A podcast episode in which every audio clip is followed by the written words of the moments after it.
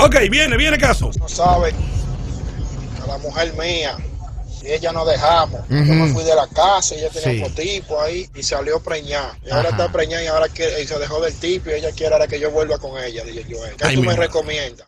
Es fácil y sencillo, mi hermano. Ahí está la solución. Quiere alguien que la ñoñe mientras esté embarazada. Ajá. Y después Sí. que para.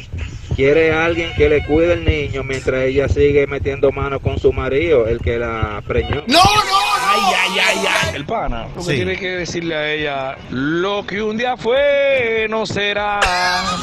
y decirle que el amor de él le pasó como al torito. ¡Se murió! Se murió. Pana, si se fue, no es mujer suya, ¿cuál es su sufrimiento? Y otra cosa, Ay. y es Dale. de que quiere volver. Lo que se fue, se fue, avance, comando. Ahí está. Yo le recomiendo lo siguiente. Si usted de verdad va a mantener a ese muchacho, no se lleve esa mujer. Venga y busque la mía, que me acaba de parir el tercero, y usted se lleve esos tres. No, es reote y Joel. Sí. Es lo que tiene que hacer ahora. Irse por una fiesta de traje.